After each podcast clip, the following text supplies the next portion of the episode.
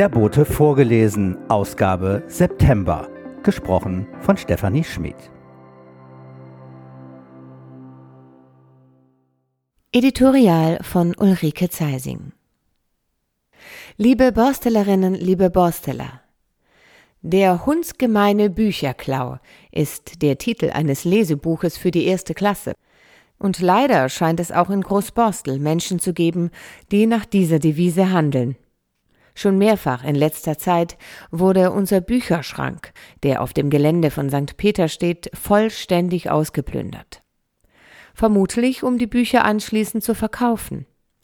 Wenn Sie in Zukunft Bücher in den Schrank stellen, wäre es hilfreich, die ISBN-Nummer zu schwärzen und oder eine Ecke vom Buchdeckel abzuschneiden.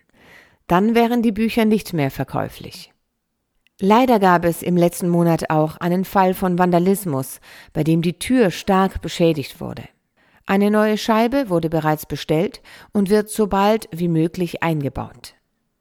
Wenn Sie beobachten, dass massenhaft Bücher weggeschleppt werden oder unfreundlich mit dem Bücherschrank umgegangen wird, bitte an den Stadtteilbeamten der Polizei Herrn Ratz wenden. Zivilisation ist ein Lebensmittel, Kultur ein Überlebensmittel, schrieb einmal Fritz P. Rinnhofer. Bücher sind Kultur, Podcasts sind Kultur, aber auch Feste sind Kultur. Es gibt sie in jedem Kulturkreis. Unter dem Titel Komm doch mal rüber findet auf dem Tapenbeker Ufer am Samstag, den 3. September 22, das Brückenfest statt, mit viel Programm für alle Altersstufen. Vom SV Großborstel bis zu den Kitas, von Rap-Contest bis Kinderflohmarkt, von der Feuerwehr bis zur modernen Schule sind viele Akteure aus unserem Stadtteil vor Ort mit einem bunten Programm. Natürlich ist auch der Kommunalverein präsent.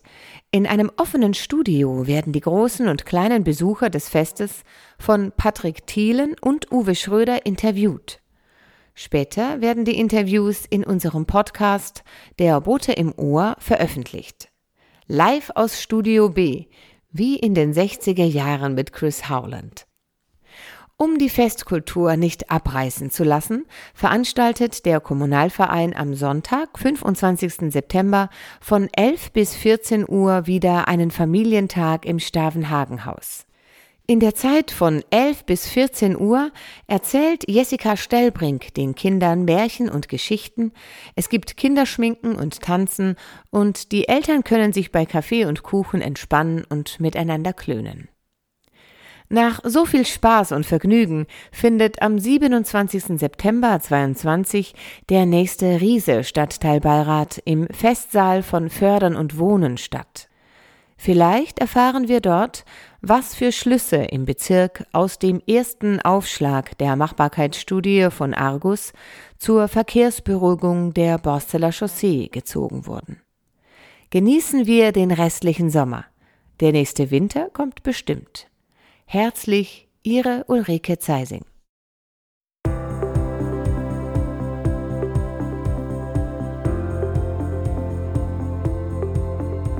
Komm doch mal rüber.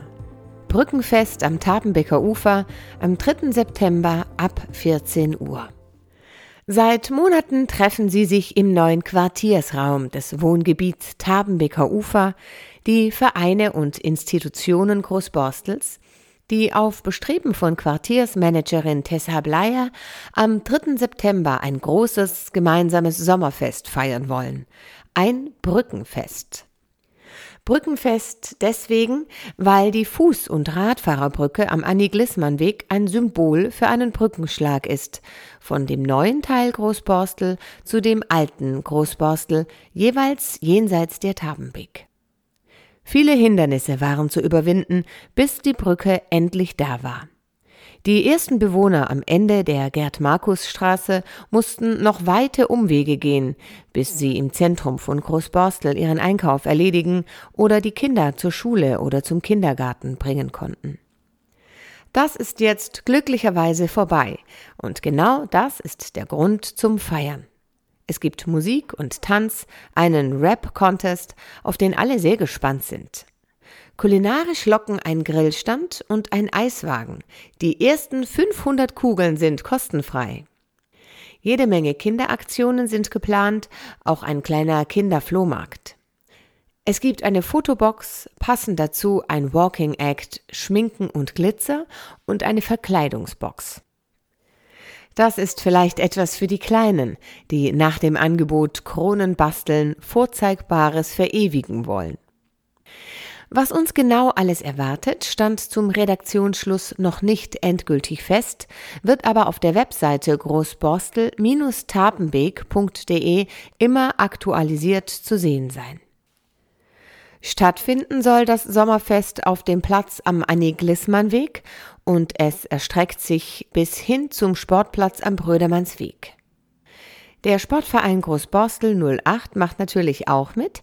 Zudem ist die Gaststätte am Sportplatz geöffnet. Die Bühne soll in der Gerd-Markus-Straße stehen und zwar in Höhe des Kindergartens.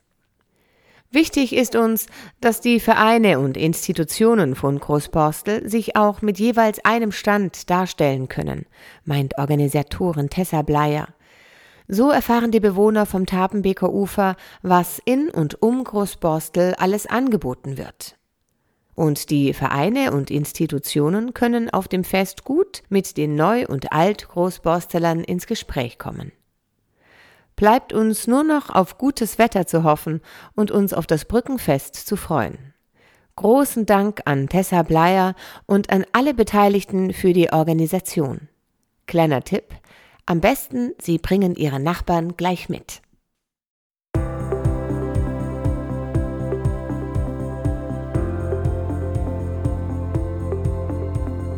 Häuser, die Geschichten erzählen. Die Lehrerbausiedlung am Ortleppweg von André Schulz. Wer die Borsteller Chaussee Richtung Flugplatz entlang geht oder fährt und dann links in den Warnkesweg einbiegt, sieht auf der linken Seite das stattliche Stavenhagenhaus, das kulturelle Zentrum von Großborstel. Doch es lohnt sich auch einmal, den Blick auf die gegenüberliegende Straßenseite zu richten. Hier befindet sich ein kleiner Park und hinter dessen Büschen und Bäumen etwas versteckt eine Wohnanlage. Wer sich die Zeit nimmt, hier einmal hineinzugehen, findet sich auf einem sehr gepflegten Gelände einer kleinen Siedlung wieder, die mit ihren großen Grünflächen und Bäumen drumherum fast schon den Charakter eines Sanatoriumgeländes hat. Nach dem Zweiten Weltkrieg herrschte in Hamburg durch die Zerstörungen im Krieg und den Zuzug von Flüchtlingen eine erhebliche Wohnungsnot. Der rasche Neubau von Wohnraum war dringend geboten. In dieser Zeit, Anfang der 1950er Jahre, entstanden auch in Großborstel eine Reihe von Wohnhäusern und neuen Siedlungen. Die Lehrerbausiedlung zwischen Warnkesweg und Ortleppweg war eines dieser Neubauten. Die Siedlung war ein Bauprojekt der Hamburger Lehrerbaugenossenschaft. Sie wird auch heute noch von der Genossenschaft betrieben, die 1926 von engagierten Lehrern gegründet worden war, um auch die in den 1920er Jahren große Wohnungsknappheit in Hamburg durch den Neubau von preiswerten Wohnungen zu lindern. Lange wurde von der Genossenschaft nur Wohnungen für Lehrer gebaut. Heute stehen die Wohnungen allen Berufen offen. 1951 erwarb die Lehrerbaugenossenschaft das Grundstück am Warnkesweg, auf dem sich einst ein Großbauernhof befunden hatte. In einer alten Karte von 1808 findet man den Namen des Dorfvogtes Karl Hinsch als ursprünglichen Besitzer des Grundstücks eingetragen. Am Rand des Grundstücks sind heute noch alte Felssteine zu sehen, die einst den Anfang der Zufahrt in den Hof markiert haben. Im Zuge der Planungen für den Bau der Wohnanlage wurde 1951 bis 1953 ein Geländetausch vorgenommen.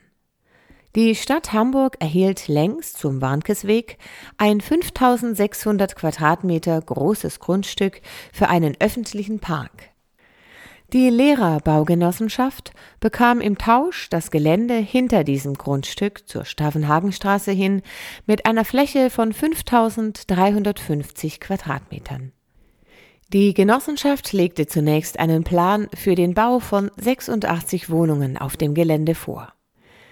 Der erste Entwurf überstieg jedoch die damals gewünschte Wohndichte. Nach dem neuen Entwurf der Architekten Gerd Rechtern und Helmut Landsmann von 1955 sollten auf dem Grundstück dann drei Wohnhäuser mit 70 Wohnungen in verschiedenen Größen von Zweizimmer bis Fünfzimmerwohnungen entstehen.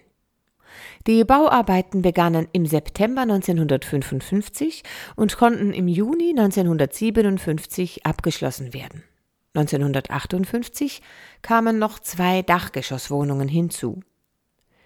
Um möglichst viel Licht in den Wohnungen einzufangen, wurden die drei Häuser auf besondere Weise angeordnet.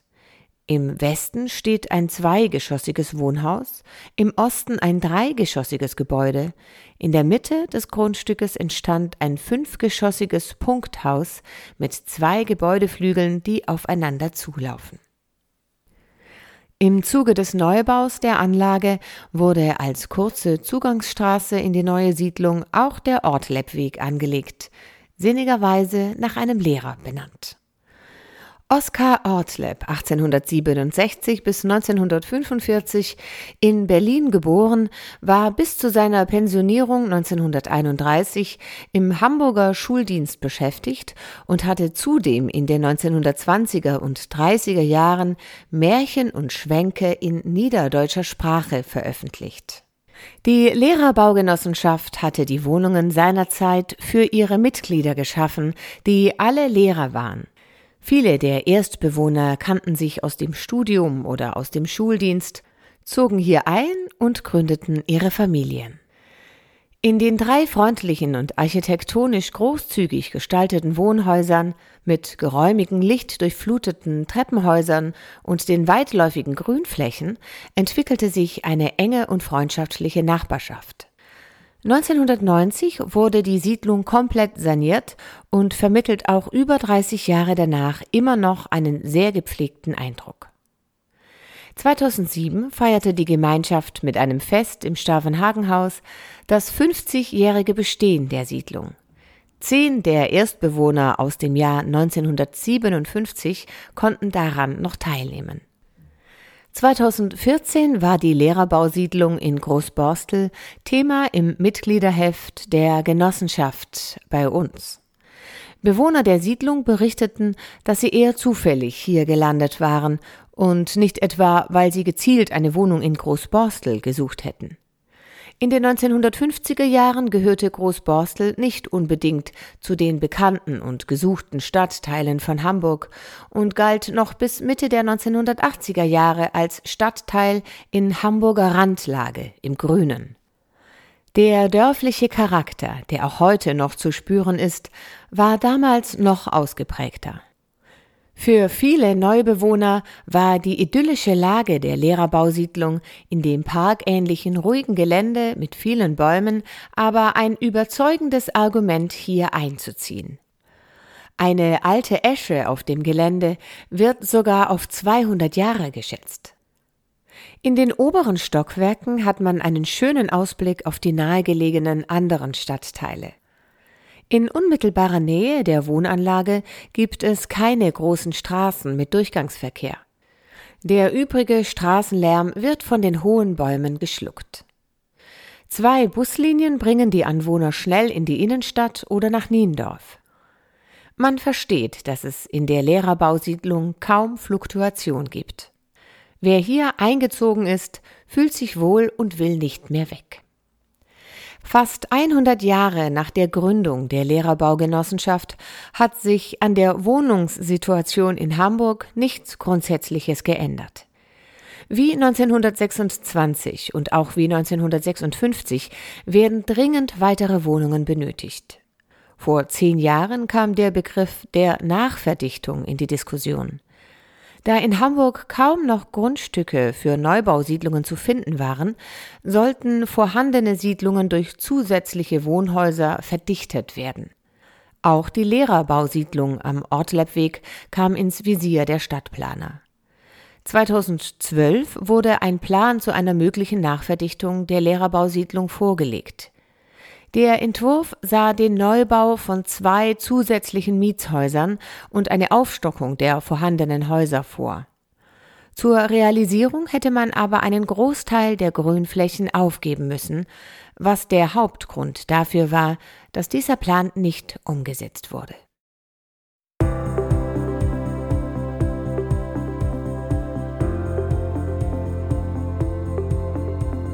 Pothole Rodeo auf der Suche nach den letzten Schlaglöchern Europas von Uwe Schröder.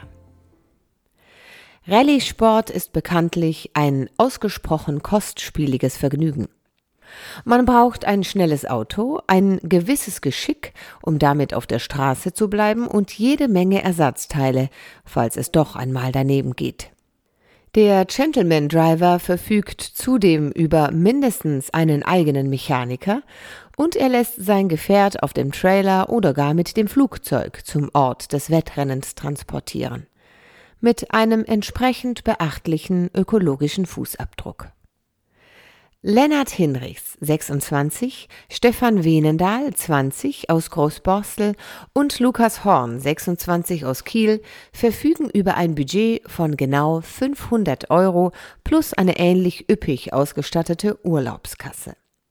Alle drei sind Rallye begeistert, reden also gelegentlich Benzin, schrauben gern auch mal an der Borsteller Chaussee und überlegten, wie können wir an einer Rallye teilnehmen. Die Lösung? Sie fanden das sogenannte Pothole Rodeo. Pothole, Englisch für Schlagloch, das alle paar Jahre zu einem guten Zweck mit alten Autos veranstaltet wird.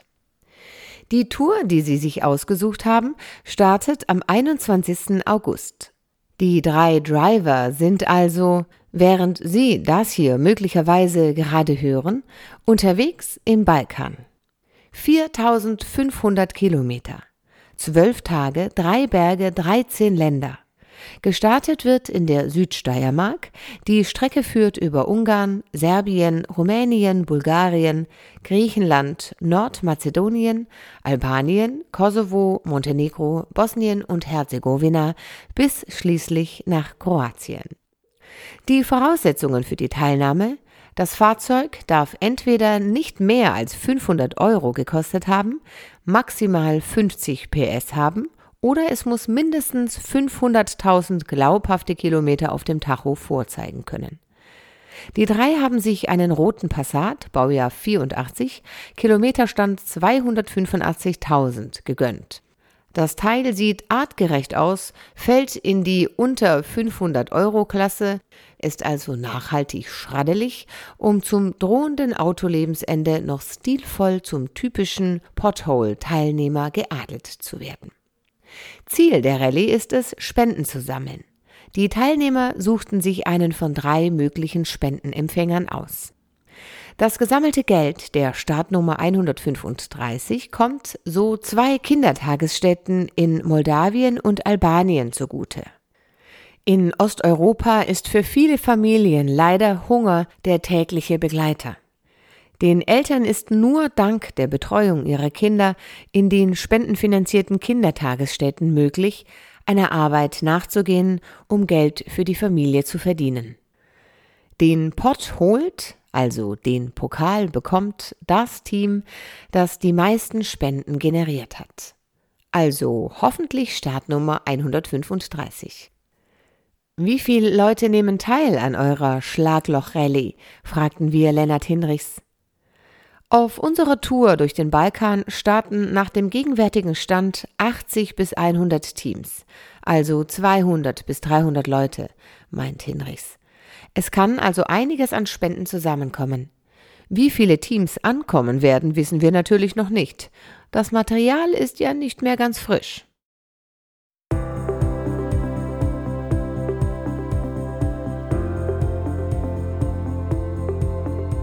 Vögel in Großborstel Die Ringeltaube von Michael Rudolph An Tauben scheiden sich die Geister. Die eine Gruppe sieht sie als Friedensbringer oder züchtet Brieftauben und schickt sie auf lange Reisen. Die andere Gruppe betrachtet insbesondere die auch Straßentauben genannten Stadttauben in den Innenstädten als Plagegeister und befürchtet die Ausbreitung von Infektionen wegen der durch Taubenkot verursachten Verschmutzungen der Straßen und Fassaden. Um letztere soll es hier aber nicht gehen. Im Fokus steht die auch Waldtaube genannte Ringeltaube, der Vogel, nicht das gleichnamige Großborsteler Geschäft in der Sportallee. Die Ringeltaube Columba palambus ist die wohl bekannteste Vogelart aus der Familie der Tauben und zugleich die größte, häufigste und am weitesten verbreitete Taubenart Mitteleuropas. Ihr Vorkommen erstreckt sich über den ganzen Kontinent mit Ausnahme von Island und Nordskandinavien. Die Art zählt zu den häufigsten Brutvögeln Europas. Der Bestand wird auf 30 bis 35 Millionen und in Deutschland auf 2,4 bis 2,7 Millionen Individuen geschätzt. In Hamburg ist die Ringeltaube flächendeckend vertreten und mit geschätzten 20.000 Paaren der siebthäufigste Brutvogel unserer Stadt. Er besetzt alle Lebensräume, in denen Gebüsche, Bäume oder Gebäude den Bau von Nestern erlauben und bevorzugt dabei Wohnblockzonen, Gartenstadt, Kleingärten, Wälder und Grünanlagen aller Art. Ringeltauben sind schon durch ihre Größe deutlich von anderen Tauben zu unterscheiden. Sie haben einen 38 bis 43 Zentimeter langen, kräftig gebauten Körper, eine Flügelspannweite von 68 bis 77 Zentimetern und wiegen 450 bis 600 Gramm. Die Vögel weisen einen recht langen Schwanz, einen relativ kleinen Kopf und als markantestes Merkmal zwar keinen Ring, aber einen deutlichen weißen Fleck an jeder Halsseite und im Flug ein weißes Querband auf der Flügeloberseite auf. Der obere Rücken und der Schulterbereich sind schiefergrau bis graubraun, der restliche Rumpf ist an der Oberseite blaugrau. Kopfbereich und Brust zeigen eine diffus gräulich weinrote Färbung, die zum Bauch hin heller wird. Auf den Halsseiten und im Nacken findet sich ein metallisch schimmerndes grünes Band. Der Schnabel ist an der Basis rosa bis rot, an der Spitze orange bis gelblich. Er hat zwei schlitzförmige, mit Knorpelkappen überdeckte und verschließbare Nasenöffnungen. Diese ermöglichen den Ringeltauben, im Gegensatz zu anderen Vögeln, saugend zu trinken, also ohne den Kopf zu heben. Die Geschlechter ähneln sich äußerlich sehr. Das ein wenig kleinere Weibchen zeigt lediglich an der Brust eine etwas geringere Rotfärbung und die weißen Halsflecken sind kleiner. Ringeltauben im Jugendkleid haben noch keine weißen Halsflecken. Der Reviergesang ist ein heiseres und etwas dumpfes Gurren mit vier bis fünf Wiederholungen. Der Balzruf ist kürzer. Oft sieht man Ringeltaubenpaare dicht beieinander sitzen und schnäbeln oder zärtlich das Gefieder des Partners pflegen und kraulen. Zugleich können sie untereinander auch sehr streitbar und aggressiv sein. Ihre meist pflanzliche Nahrung suchen die Tiere auf dem Boden und, im Gegensatz zu anderen mitteleuropäischen Tauben, zu einem erheblichen Teil auch auf Bäumen und Sträuchern. Hauptnahrung sind Eicheln, Bucheckern und Getreidesamen, aber auch Blätter, Knospen, Beeren und andere Früchte. Allerdings steht gelegentlich auch tierisches wie Schildläuse, Schmetterlingsraupen und Puppen, Muscheln und Schnecken auf dem Speiseplan. Ringeltauben sind überwiegend Standvögel und Kurzstreckenzieher. Nur skandinavische und nordosteuropäische Populationen zeigen sich klimabedingt als Langstreckenzieher und fliegen im Herbst zu Hunderttausenden über Hamburg hinweg in die atlantischen und mediterranen Überwinterungsgebiete. Ringeltauben werden ein Jahr nach dem Schlüpfen im Mai oder Juni geschlechtsreif. Die Vögel leben häufig in einer monogamen Saisonehe. Bei nicht ziehenden Paaren sind Dauerehen häufig, aber nur wenn die vorangegangene Brutsaison Junge hervorgebracht hat. Bleibt das Paar ohne Nachwuchs, suchen sich Ringeltauben für das nächste Jahr einen neuen Partner. Die Reviergründung erfolgt durch das Männchen, das nur die nähere Nestumgebung gegen andere Ringeltauben verteidigt. Die Balz beginnt im März oder April, in Städten sogar oft schon im Winter. Sie umfasst neben häufigem Rufen auch einen Balzflug des Männchens, bei dem es von einer hohen Warte aus 20 bis 30 Meter steil nach oben fliegt und dabei mehrfach laut mit den Flügeln klatscht. Anschließend gleitet es mit waagrecht ausgebreiteten Flügeln sowie gespreiztem Schwanz abwärts. Dieser Balzflug wird mehrfach wiederholt und erstreckt sich über das ganze Revier. Der Täuber bietet Nistplätze an, die Auswahl trifft aber das Weibchen. Er bringt auch die Baumaterialien zum Nistplatz, die dann von der Täubin verbaut werden.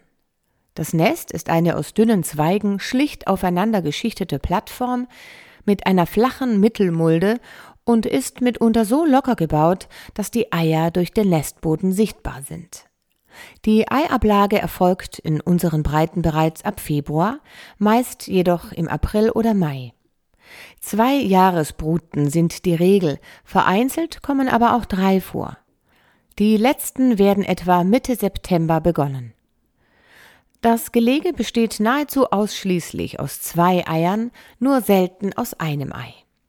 Die Farbe ist matt glänzend weiß. Die Brutzeit, in der sich beide Partner ablösen, beträgt 16 bis 17 Tage, die Nestlingszeit 28 bis 29 Tage. Im Alter von etwa 35 Tagen sind die Jungvögel flugfähig. Hauptfeinde der Ringeltauben sind strenge Winter und Rabenvögel, Habicht, Wanderfalke, Sperber, Mäusebussard und Uhu. Ursache für eine hohe Mortalität ist jedoch auch die Bejagung durch den Menschen. In Deutschland dürfen Ringeltauben in der Zeit vom 1. November bis 20. Februar geschossen werden. Die Strecke lag 2015-2016 bei 509.700 Individuen mit abnehmender Tendenz. Der Bestand der Ringeltauben gilt als nicht gefährdet. Die drei bisher bekannten ältesten Ringeltauben wurden in der Schweiz und in Großbritannien beringt und wurden über 15, 16 und 17 Jahre alt. Tauben waren ursprünglich Wald- und Felsenbewohner, die mit Beginn des Ackerbaus vor etwa 10.000 Jahren eine Beziehung zum Menschen herstellten und ihm wegen des Nahrungsangebots folgten. Die geselligen und standorttreuen Tiere gewöhnten sich an Taubenschläge, wurden domestiziert und aus Felsentauben zu Haus- und Brieftaubenrassen gezüchtet, aus denen sich durch Verwilderung wiederum die Stadttauben entwickelten. Die grundsätzlich etwas scheue Ringeltaube war hingegen immer ein Wildvogel und ist erst vor weniger als 100 Jahren den Menschen in die Städte gefolgt. Die aus der Felsentaube hervorgegangenen Zuchtformen der Tauben haben in Mythologie, Geschichte und Kultur einen festen Platz. Aphrodite, die Göttin der Liebe, schlüpft aus einem Ei, das von einer Taube ausgebrütet wurde. Im Mittelalter aßen pestkranke Tauben in der Hoffnung auf Heilung. Liebende schätzen Tauben als diskreten Boten und auch Feldherren machten sich den Orientierungssinn der Vögel zunutze. So waren Brieftauben noch im Ersten Weltkrieg für das Militär unverzichtbar. Die Schweizer Armee setzte sie sogar noch bis 1995 ein. Der spanische Maler Pablo Picasso machte die Taube zum Friedenssymbol und als Pierre de Coubertin 1896 die Olympischen Spiele wiederbelebte, spielte für ihn bei der Eröffnungsfeier der Flug der Friedenstaube eine bedeutende Rolle, da er von ihrer Bedeutung als Symbol des Friedens, der Unschuld und Treue wusste. Über die Ringeltaube als eigene Art ist jedoch in Geschichte und Kultur nur wenig zu finden. 2002 erschien der Historienkrimi Das Lied der Ringeltaube von Hannah March. Aus dem Nachlass von André Gide 1869 bis 1951 erschien 2002 die Erzählung Le Ramière, von der seit 2006 die deutsche Übersetzung Die Ringeltaube erhältlich ist. In ihr schildert der Autor ein homoerotisches Abenteuer aus dem Jahr 1907. 2009 wurde in der Junior-Schriftenreihe Wissenschaft für Kinder das Taschenbuch Die Fabel von der Ringeltaube veröffentlicht. In diesem aus dem 8. Jahrhundert stammenden Text gerät ein Taubenschwarm in das Fangnetz eines Jägers, eine scheinbar ausweglose Situation. Doch gelingt es einer Ringeltaube, den Schwarm durch Klugheit, besonnenes Verhalten sowie die Mobilisierung und Bündelung der hilfreichen Fähigkeiten auch anderer Tierarten zu retten. Denn gemeinsam ist man stark. Diese Aussage hat auch heute nichts von ihrer Aktualität verloren.